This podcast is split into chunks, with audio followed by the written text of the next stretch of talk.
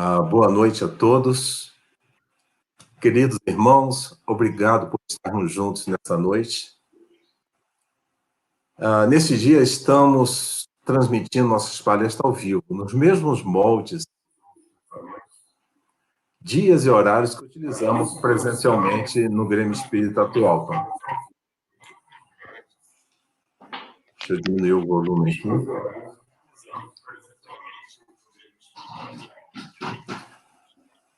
Também disponibilizamos no YouTube para quem só possa assistir em outro momento, né? A palestra vai ficar lá no YouTube para quem queira assistir depois.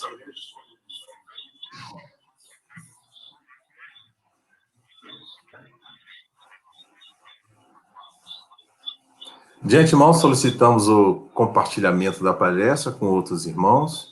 Eu hoje estava falando com o nosso irmão Niraldo agora há pouco. Convidei a família toda para assistir.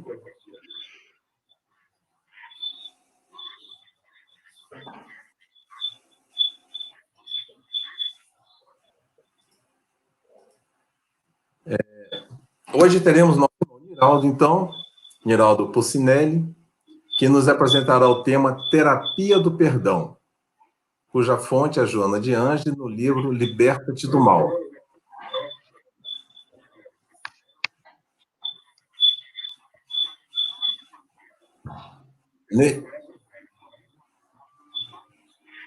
Nesse ano de 2020, a Casa de Atualpa completa 60 anos de existência trabalhando com Cristo e com Kardec. Vamos então fazer a prece inicial.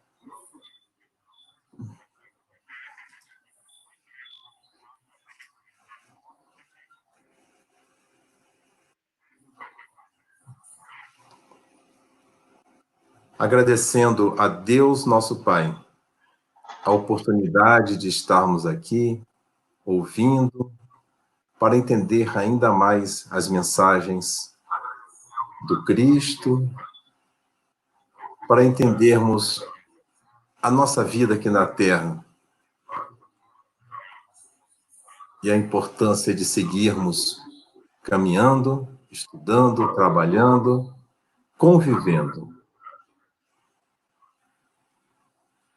Obrigado, amigos espirituais. Obrigado, Jesus. Daremos início, então, ao estudo da noite. Que assim seja.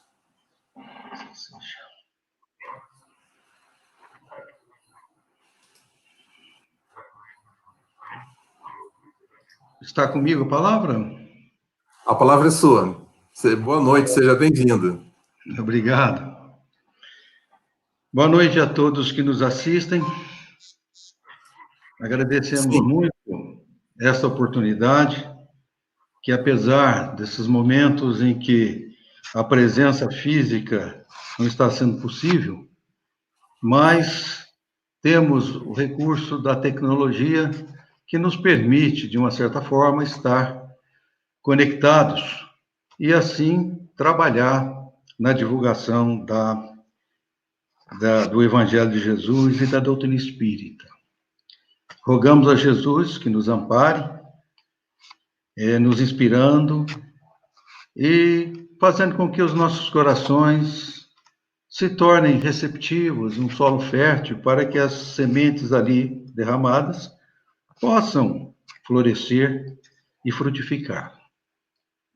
Conforme já foi anunciado, Hoje falaremos sobre a terapia do perdão, que faz parte da obra Liberta-te do Mal, da Joana de Ângeles, na psicografia de Divaldo Franco. É um tema bastante momentoso, importantíssimo, que em qualquer circunstância o perdão é necessário, nós sabemos disso. Mas, principalmente nesse tempo nesses dias atuais, em que nós notamos uma disseminação, uma disseminação muito forte do ódio, por vários problemas, principalmente por questões políticas. E esse ódio gera vibrações terríveis que alteram os nossos pensamentos, causando danos nefastos. E por isso, nós precisamos repensar e refletir a respeito da qualidade do nosso pensamento. O que, que estamos pensando? O que, que estamos abrigando nos nossos corações? E, normalmente, esses, é, esses pensamentos desequilibrados, carregados de ódio e de qualquer tipo de sentimento deletério, causa repercussões extremamente danosas ao nosso organismo, ao nosso sistema como um todo. E neste momento, exatamente por isso o evangelho faz-se tão necessário, porque ele traz medidas profiláticas para que nós nos livremos, para que nós saibamos evitar essa repercussão do ódio que se faz tão intensa. E, em especial, nós vamos tratar da terapia do perdão, porque o perdão é parte essencial do Evangelho do Cristo. O Cristo falou no perdão o tempo todo, e os seus últimos exemplos foram exatamente a respeito do perdão. Comecemos falando sobre saúde integral. O que é saúde integral? Né? Saúde completa, total. Já nos foi dito pela própria Joana de Ângeles que o principal objetivo da existência é a autoconquista. Normalmente, a maioria das pessoas entende que nós estamos aqui para formar patrimônio, para enriquecer, para adquirir títulos e outras coisas mais, e gozar os prazeres da vida. Tudo isso é perfeitamente normal, mas isso não é o objetivo da existência. O objetivo da existência, repetindo, é a autoconquista. Todos nós é, poderíamos dizer que temos um Cristo interno, mas mais apropriadamente, é, nós devemos dizer que somos um Cristo interno, porque, na verdade, somos um espírito que tem um corpo, e não um corpo que tem um espírito.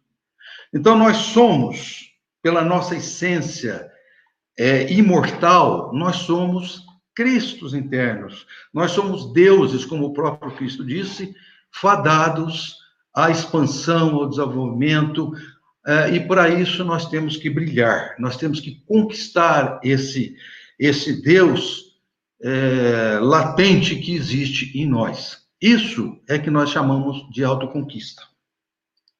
E no jargão comum, é, no meio espírita, isso é mais conhecido como reforma íntima. Eu procuro evitar esse termo porque tudo aquilo que cai no, no uso comum perde importância.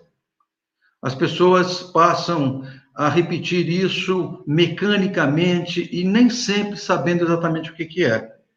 Para que nós pratiquemos a autoconquista, nós precisamos mergulhar dentro de nós e realizar, primeiramente, o autoconhecimento.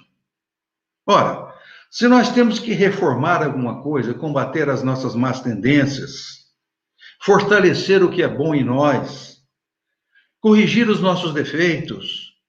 É claro que nós precisamos de nos conhecer.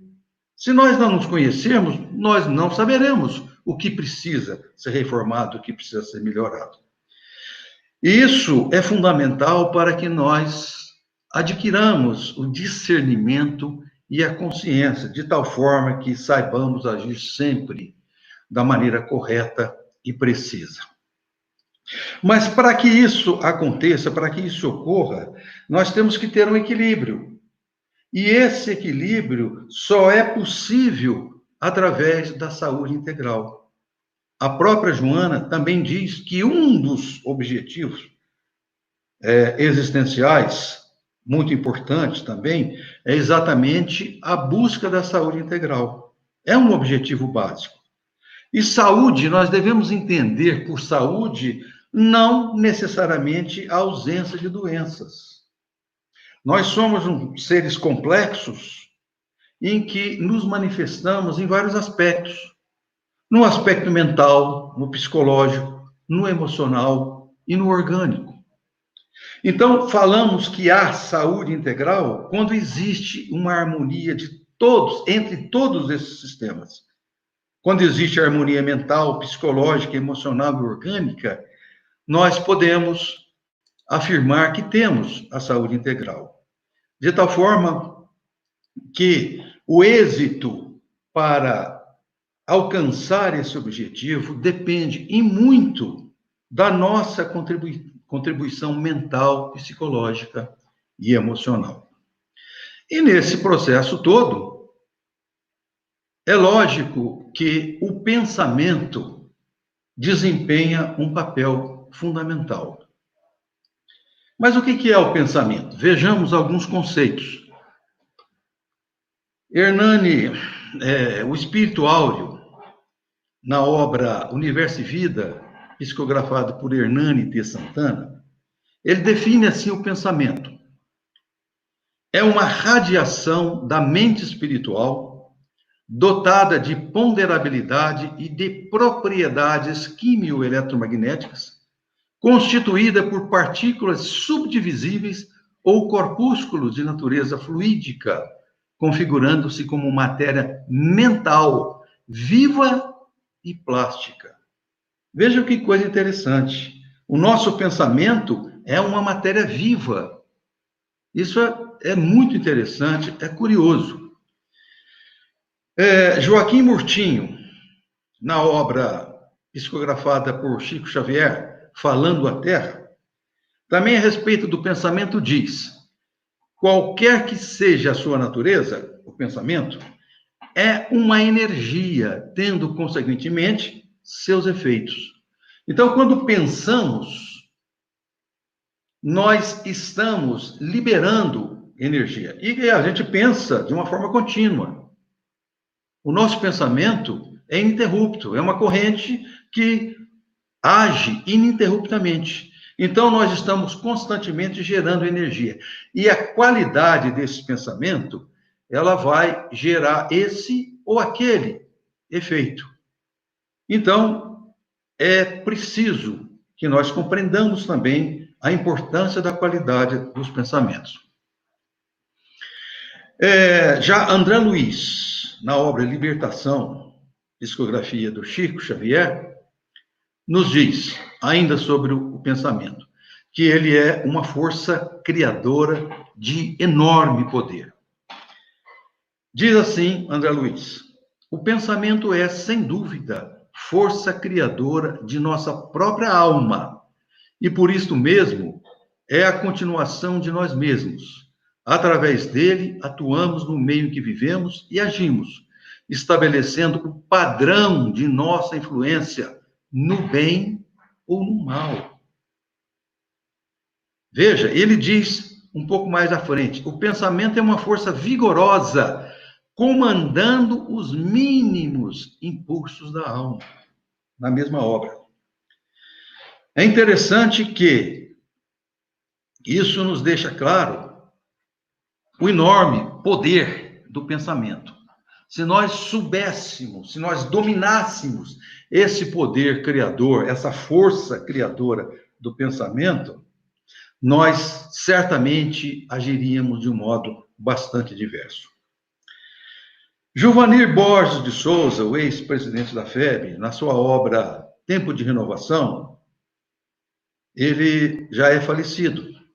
Ele disse que o Senhor da vida dotou-nos de força poderosa como geratriz de nossas ações, o pensamento. Ora, tudo começa no pensamento. Veja a criação. A criação no mundo material. Qualquer coisa, desde uma simples agulha até as grandes máquinas, os grandes edifícios, as estradas, as pontes, tudo o que nós fazemos aqui nasce primeiramente no pensamento. Não é verdade? Ora, só que no nosso caso, de espíritos temporariamente encarnados, o nosso pensamento não atua diretamente sobre a matéria. Essa matéria densa, na qual com a qual lidamos, no meio em que vivemos, ele não atua diretamente nessa matéria. Então, nós precisamos de usar as nossas mãos, precisamos de instrumentos, precisamos de equipamentos, de máquinas, para que aquilo que foi concebido no pensamento seja realizado, seja materializado. Diferentemente, no mundo espiritual, a criação não precisa, não depende de mãos. Ela, é, ela própria é a força que já plasma as coisas que as pessoas querem. Nós sabemos que o, quando desencarnamos, o espírito surge do outro lado, normalmente, com a roupa que ele tinha no momento da desencarnação, no momento da morte. Ele aparece lá. Ele, a mente dele, é que plasma aquela roupa e sem que ele precise usar as, precise usar as mãos, e, e o faz de uma forma automática, porque ao longo das várias existências, nós fomos aprendendo essas coisas. Uma outra coisa interessante, um exemplo disso, é que André Luiz, na obra Obreiros da Vida Eterna, tem um capítulo que foi a descida de um espírito de um plano superior que se materializou lá e fez um discurso, fez uma apresentação, trouxe uma mensagem para os presentes. Então, como preparação para este evento, para esse evento, melhor dizendo, o, os espíritos que participariam dali, dentre eles André Luiz, foram incumbidos de criar uma ambiência, criar uma paisagem. E o André Luiz mostrou, é, relatou as dificuldades que ele teve, porque ele não tinha ainda bastante desenvolvido essa técnica, mas ele acabou criando um ambiente, uma paisagem com, com lagos, com é, plantas, com árvores. Ele criou aquela ambiência e não foi necessário usar as mãos, apenas com a força do pensamento. Uma outra coisa interessante, esse universo em que vivemos, essa obra monumental, maravilhosa, admirável, Deus a fez, não precisou usar mãos, foi apenas o produto, o resultado do pensamento divino. Nós temos um, um cientista britânico chamado James Dean, que ele fez uma citação notável. Ele falou que eles, né, os cientistas, os físicos em particular, estavam cada vez mais convencidos de que o universo é um grande pensamento e não uma grande máquina. Veja que coisa interessante. Tudo isso deixa-nos bastante clara a força do pensamento, a força criadora do pensamento. Agora vamos entrar um pouquinho mais no detalhe da ação do pensamento. Quando nós somos gerados, é, começa a circular no nosso organismo um fluido que Áureo chama de fluido mentomagnético.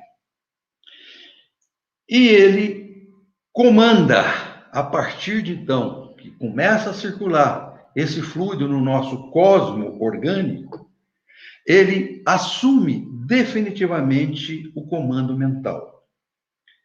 As vibrações, a, a, ciência, que ainda não cogita da existência de Deus, nem do Espírito, reduz todas as manifestações humanas ao cérebro. Mas nós espíritas sabemos que isso não é verdade. O, cérebro é apenas uma máquina que obedece aos comandos da mente espiritual, ou seja, da alma, do espírito.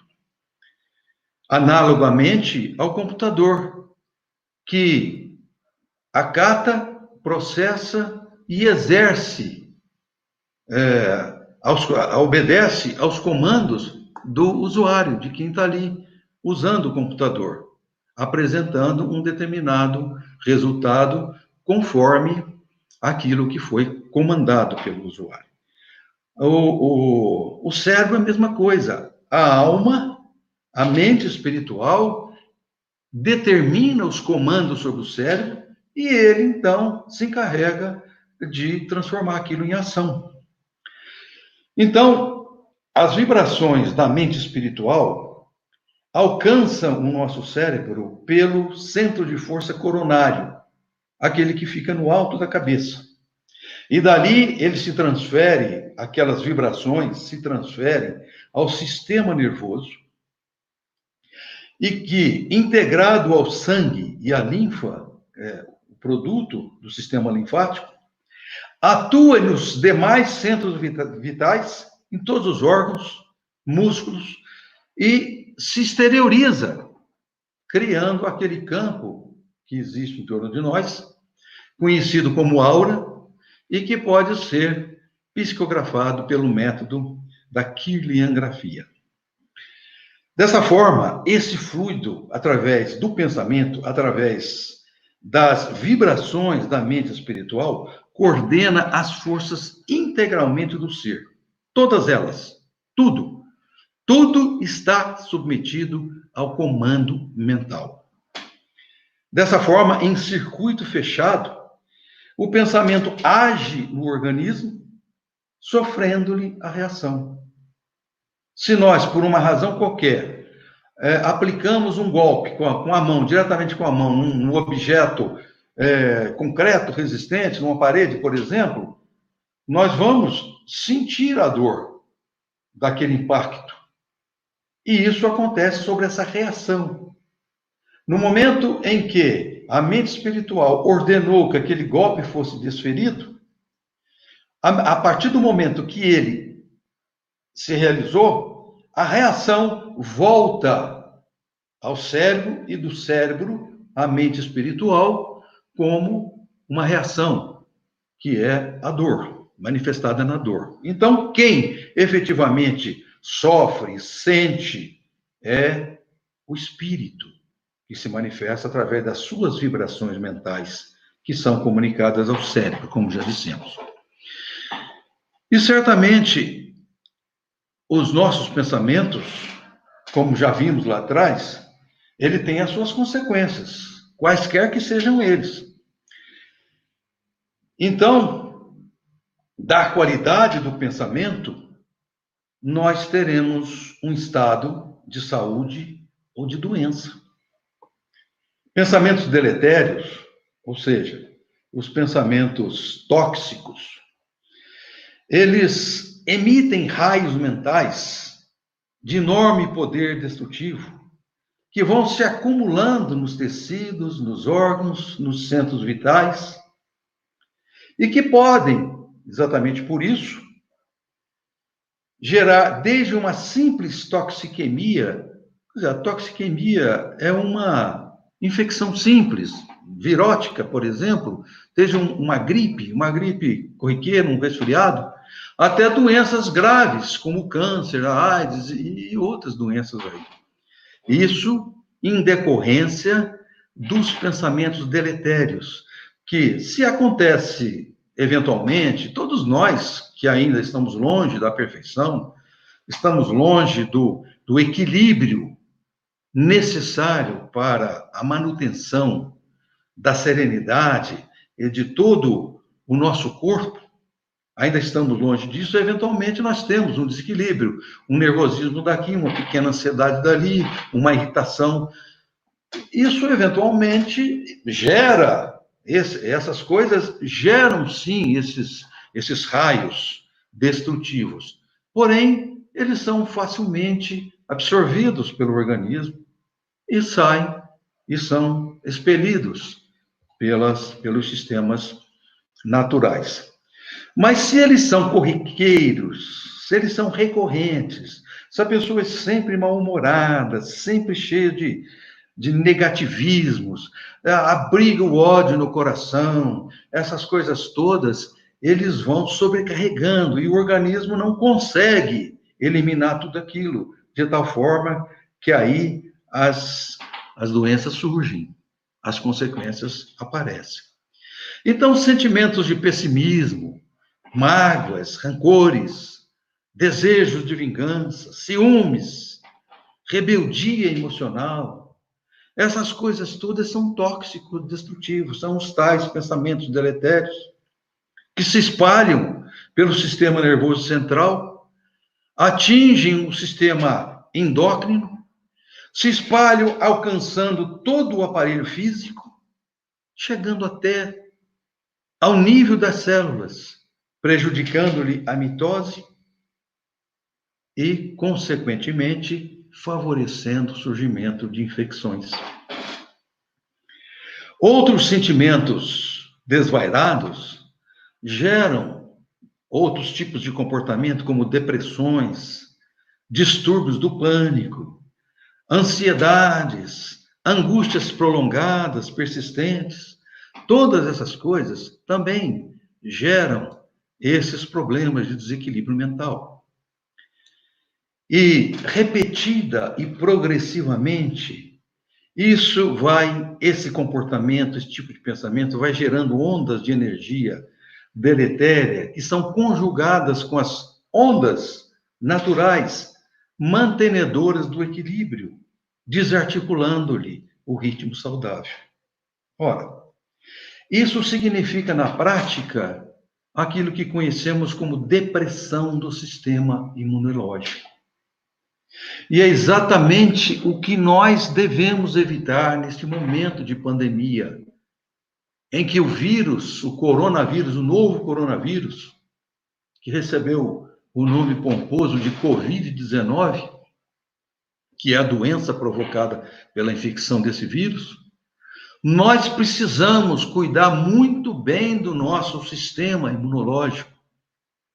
E como os médicos, na maioria deles, é, recomendam, é preciso que tenhamos, que eliminemos o medo, porque o medo cria essa, esse estado de ansiedade, esse estado de angústia permanente, que acaba por deprimir o sistema imunológico, facilitando a infecção pelo vírus. Outras coisas, é lógico que há outros fatores também, às vezes de, de natureza orgânica, que nós não vamos entrar aqui. Mas essas causas mentais, emocionais, psicológicas, elas representam sim um fator de diminuição no sistema imunológico, nas nossas defesas naturais. Da mesma forma, nós podemos incluir aí a maledicência e a calúnia, que trazem prejuízo ao próximo e a, si, a nós mesmos. É claro, porque a maledicência e a calúnia normalmente são manifestações de uma situação interna extremamente conflituosa.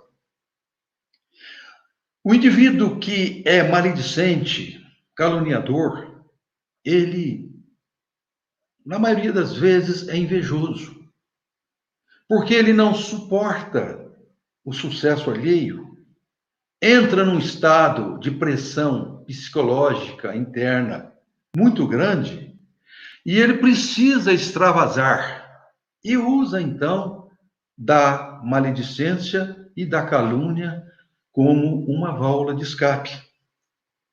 Então, precisamos meditar sobre isso e começar a cuidar da qualidade dos nossos pensamentos, evitando essas manifestações desastrosas. Mas nós temos meios de evitar, de nos proteger contra esses pensamentos negativos. Há cerca de dois mil anos, um espírito extraordinário esteve entre nós e deixou-nos um legado que, quanto mais o tempo passa, mais essa figura é respeitada, é admirada, é amada, e mais os seus exemplos, as suas palavras, mais calam profundamente nos corações das pessoas. não ficou perdido lá na velha e antiga Palestina, como costuma acontecer com os demais grandes homens da história. Ficam relegados aos museus, aos livros. Já Jesus não, ele está cada vez mais presente nos nossos corações, na, na nossa compreensão. De tal forma que quem já recebeu Jesus no coração tem todos os elementos para agir profilaticamente contra esses males dos desequilíbrios emocionais do pensamento.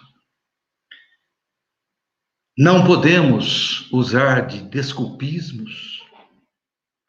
O indivíduo que tem Jesus no coração exibe um permanente bem-estar e o tempo todo testemunha sobre tudo que aprendeu e age exemplificando sobre tudo isso. Nós podemos citar vários exemplos na história nós vamos citar dois que são bem conhecidos de nós. Um deles é o nosso saudoso Chico Xavier. Que exemplo de vida! Ele sofreu, sofreu muitas aflições, muitas dificuldades durante toda a sua vida. Mas não se tem notícia de ele ter manifestado irritação, mau humor, falta de fé, falta de esperança, uma única vez que seja. Não se tem notícia disso. Era sempre alegria, aquela alegria que irradiava, contaminava os circunstantes, que sentiam um prazer muito grande de estar na presença dele. O segundo é o nosso querido Divaldo, que tem sempre um sorriso, sempre equilibrado, sempre é, trabalhando no bem, mostra uma, uma fé inabalável, uma certeza, uma confiança. É por quê? É porque tem Jesus no coração. É porque absorveu as normas evangélicas, que na verdade, independentemente de qualquer vínculo religioso que se lhe atribua, é, na verdade, um código, o mais perfeito código de amor, de convivência e de relacionamento saudável que a humanidade já teve a oportunidade de ver e de receber. E indo um pouquinho mais além, a doutrina espírita, que é o Evangelho Redivivo de Jesus, nos mostra que a reencarnação é uma oportunidade abençoada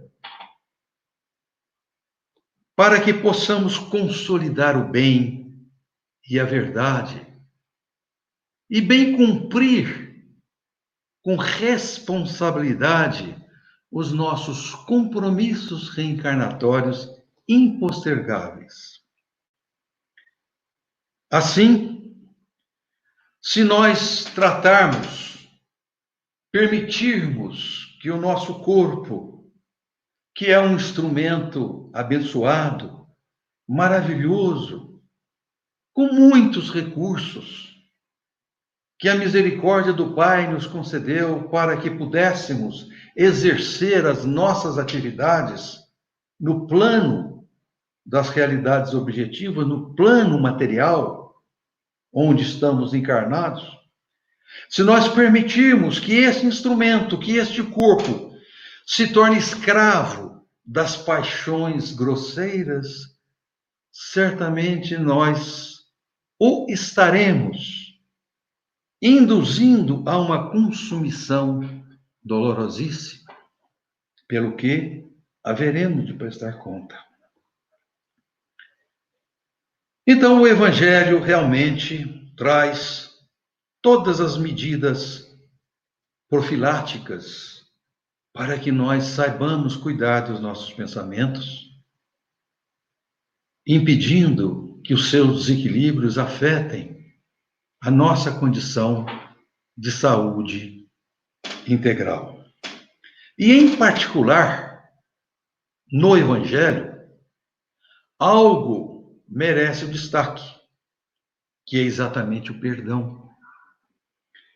Não foi à toa que, respondendo à pergunta de Pedro a Jesus sobre quantas vezes ele deveria perdoar o irmão, Jesus respondeu: Pedro, se era sete vezes, ele disse: Não, Pedro, não te digo que perdoes sete, sete vezes, porém setenta vezes sete vezes.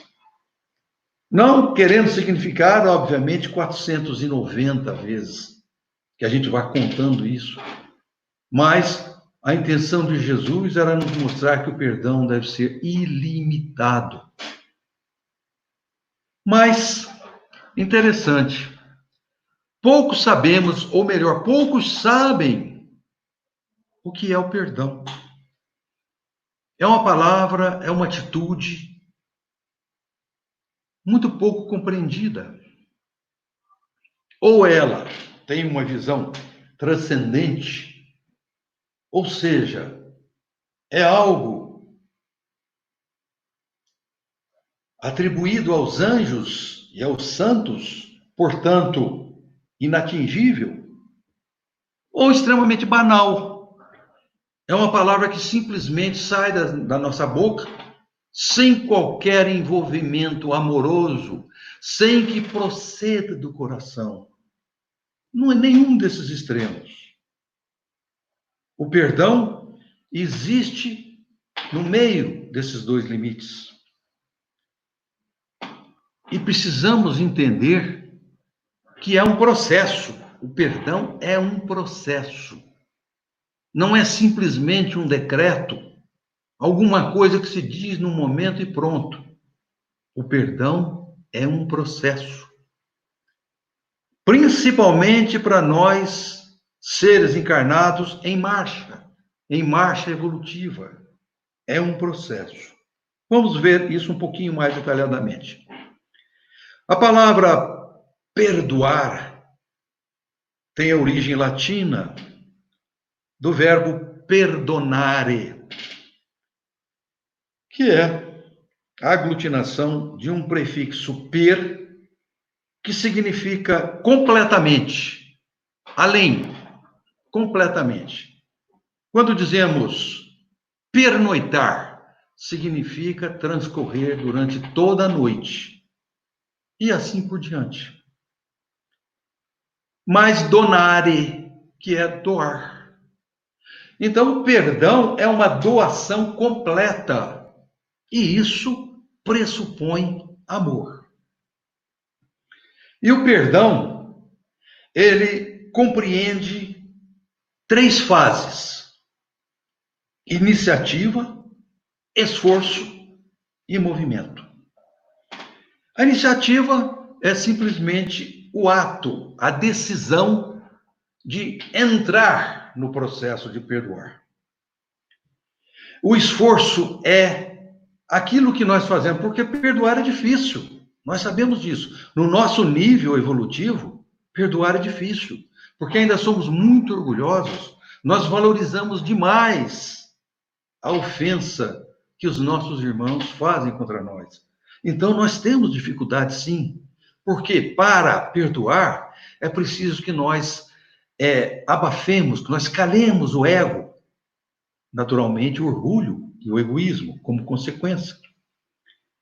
Então, esse esforço depende da gravidade da ofensa, da vontade de perdoar e da capacidade de amar.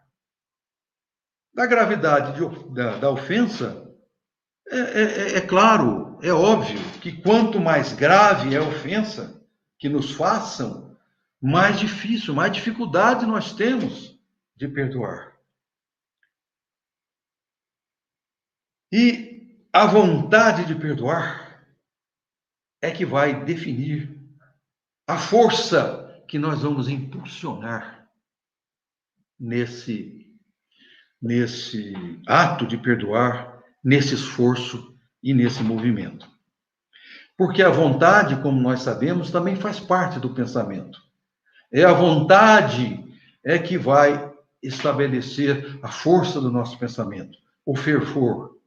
Como uma onda radiofônica, uma onda de, de, de alta frequência qualquer, que transmite as ondas do rádio, a onda da televisão, as microondas, ela precisa de cada vez mais potência para ir mais longe. É a mesma coisa que acontece. Quem estabelece a potência, o fervor da nossa oração é a nossa vontade. Então, a vontade de perdoar vai dotar este pensamento de mais poder, de mais capacidade de realização. E a realização que nós queremos é exatamente a efetivação do perdão. E a capacidade de amar. É interessante isso. Porque o perdão é um ato de amor. Quando perguntaram para quando perguntaram para Jesus, não, melhor dizendo, há uma questão no livro dos Espíritos em que Kardec pergunta qual é o real sentido da palavra caridade, assim como Jesus a concebia. Aí os espíritos responderam de forma muito direta, muito objetiva. Benevolência para com todos, indulgência para com as falhas alheias e o perdão das ofensas. Ora, isso é caridade. Então, o perdão faz parte da caridade. E a caridade nada mais é do que o amor em ação, o amor que realiza. Isso é caridade. Portanto, se não tivermos capacidade de amar, não seremos capazes de perdoar.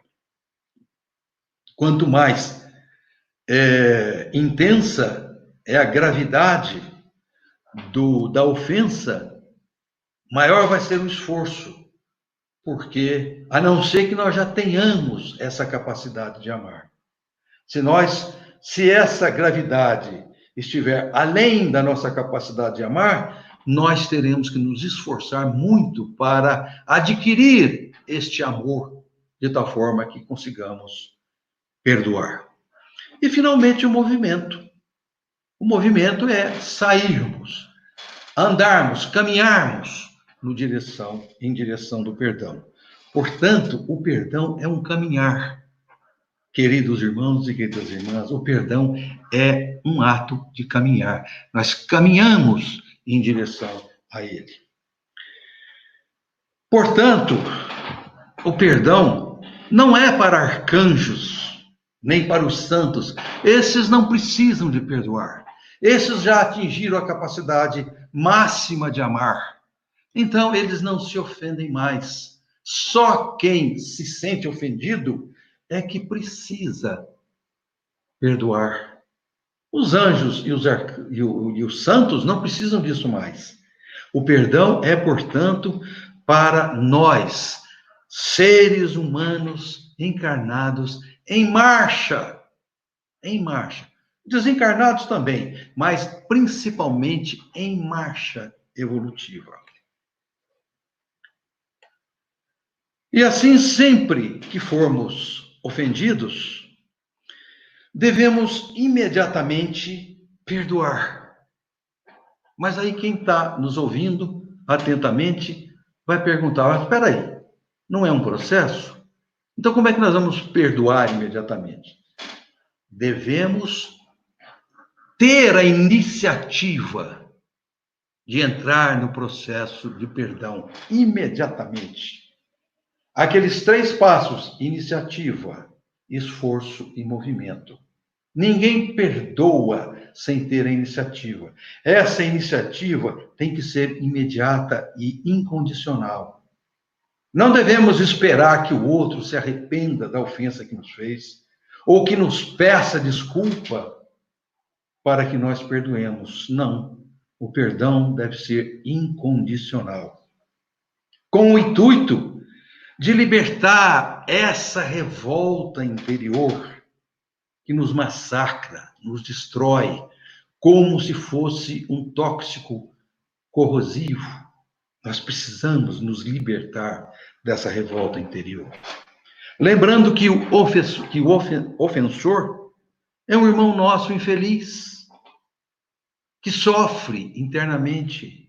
E a maioria das vezes ele é um invejoso na condição daquilo que já falamos lá atrás. Como ele não pode se igualar a nós, ele gostaria de ser como nós, gostaria de se igualar a nós.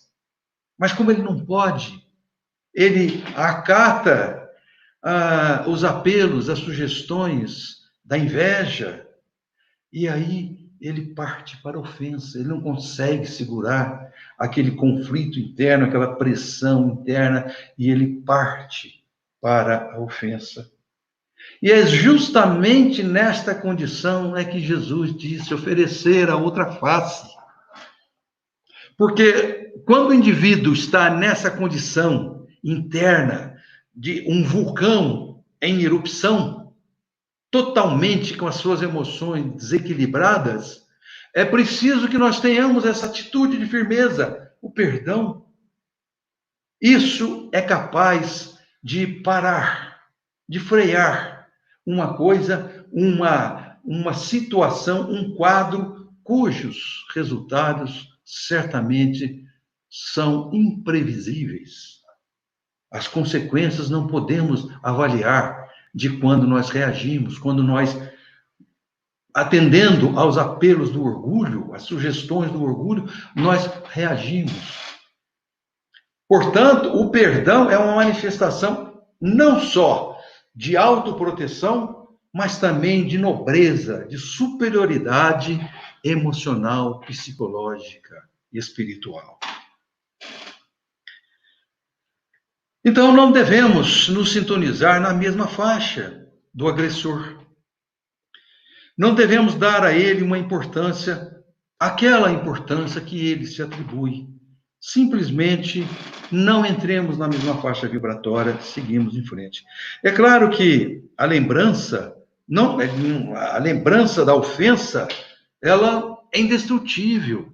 E quanto mais grave é essa ofensa, mais ela fica gravada na nossa memória. Isso é um, é um efeito físico, nós não conseguimos esquecer. Quando Jesus diz para esquecer as ofensas, não é esquecer, tirar da memória, é simplesmente ignorar, passar por cima. Mas esquecer é impossível, principalmente quando ela é muito impactante. A nossa mente é seletiva, ela marca, registra nos primeiros níveis do acesso aquilo que nos é mais impactante. Então, se a ofensa é muito grave, nós não vamos conseguir, mas não alimentemos o desejo de esforço, pratiquemos aquilo que o Espírito Hamed nos recomenda, o afastamento psíquico, não fiquemos remoendo aquilo, relembrando, é, porque não, definitivamente, é, isso nos faz mal. A gente não alimenta o desejo de esforço, nem a revolta interna, muito menos os permitir-nos sentirmos injustiçados. Porque nós sabemos que Deus é a bondade incomparável, é a justiça perfeita acima de tudo. E ele não permitiria que nós sofrêssemos algo que fosse injusto ou que fosse ruim para nós. Ou nós aceitamos e temos fé em Deus, ou não. Se nós sabemos que Deus é a bondade soberana, suprema, e a justiça também perfeita, nós temos que acatar resignadamente aquilo que nós chamamos de injustiça para nós. Não há injustiça, porque tudo tem um fim útil. A nossa postura deve ser a de reflexão e de agradecimento a Deus pela oportunidade de refletir sobre aquilo e pela prova que nós temos de, de testar a nós mesmos a nossa tolerância, a nossa capacidade de perdoar e a nossa paciência. Sempre com humildade e submissão. Não permitamos que o ódio encontra encontre abrigo, guarita, no nosso coração. É um sentimento insidioso, corrosivo e normalmente disfarçado. Um exemplo disso é o momento atual. Quanto ódio existe por aí? Nós abrimos uma rede social, Facebook, estão ali as pessoas é, remetendo impropérios às outras, simplesmente porque pensam diferentemente. É o império da intolerância, do desamor, do ódio, enfim. Jesus disse: Amai os vossos inimigos. Nós devemos é, compreender, procurando neutralizar essas emanações raivosas, odientas, devemos neutralizar com atitude de compreensão, de entendimento e, sobretudo, de muita prece. Nós devemos, é, por exemplo, nos juntar a grupos de prece que as casas espíritas estão oferecendo. Há momentos de irradiação em que muitas pessoas se unem usando a tecnologia que está hoje disponível para irradiar. Porque a prece, a prece, quando ela tem, quando ela procede do coração e é feita assim com, com muita gente, ela se potencializa e tem a propriedade de criar uma camada protetora em volta do nosso planeta, dificultando o assédio das trevas. Por isso que nós devemos orar. Jesus recomendou: vigiai e orai todo o tempo. E nesse processo todo, queridos irmãos, queridas irmãs que nos ouvem e nos assistem, nós não podemos desconsiderar o alto perdão.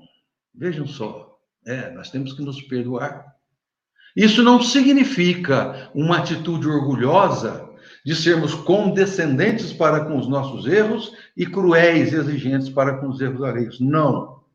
Nós temos sim que reconhecer na nossa inferioridade os nossos erros, as nossas falhas e evitar reincidências com determinação, com vontade forte, mas sem nos imputar culpas, sentimentos de culpas e de remorso, porque isso, além de comprometer a nossa saúde integral, também nos causa uma situação de estagnação que nos impede de evoluir, de crescer. Devemos entender que somos espíritos falíveis e que vamos cair, vamos levantar, assim como as crianças, quando estão aprendendo a andar, elas caem, se levantam, caem de novo, até firmarem as pernas, a andar e não cair mais. Então, isso é o alto perdão. Afinal de contas, o Cristo recomendou que nós, é, falando de qual é a maior das leis, o maior dos mandamentos, ele disse: amar a Deus sobre todas as coisas e ao próximo como a si mesmo. Então, quem não se perdoa, não se ama. E não se ama, quem não se ama, não consegue amar o semelhante, não consegue amar o próximo. Assim, queridos irmãos e queridas irmãs, concluindo, fazendo uma síntese de tudo isso, nós temos como objetivo de vida também a busca da saúde integral. Vimos que os pensamentos têm uma importância fundamental na nossa condição de saúde. Se não queremos adoecer, devemos cultivar bons pensamentos, como otimismo, alegria, fé, esperança e, sobretudo, praticando a maravilhosa terapia do perdão, porque o perdão cura as chagas da ingratidão e da perversidade. E para encerrar, vamos aqui ler um pequeno trecho da obra que serviu de base para esse nosso estúdio, a obra Liberta-te do Mal, do capítulo chamado exatamente Terapia do Perdão. Rompe desse modo as fortes correntes da morbidez que pretende manter-te na luta infeliz do ódio, do revide, da vingança, virtuando sempre. Quem visse Jesus triunfante ao adentrar sob aplauso e festa em Jerusalém, não podia imaginar que aquela mesma sociedade o apulparia logo depois, levando-o à cruz. Sabia-o ele, e por isso não se rejubilou quando aclamado pela insensatez humana, nem se afligiu quando repudiado pela loucura generalizada. Com inexcedível amor a todos perdoou e pediu ao Pai clemência e misericórdia para os alucinados. Mantém, portanto, o perdão em todos os teus momentos. E desfrutando dessa suprema terapia, fruirás a bênção da saúde integral. Muito obrigado e que Deus nos abençoe.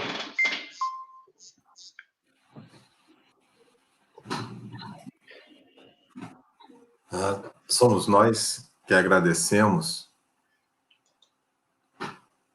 Ah, a minha está saindo? Vocês estão me ouvindo? Somos nós que agradecemos a página de Joana. Como é bonita a página de Joana. Joana de Anjos nos traz, na terapia do perdão, uma mensagem incrível que nos foi traduzida e bem exposta pelo nosso irmão Niraldo, a quem agradecemos bastante. Nós estamos agora encerrando as nossas atividades essa noite.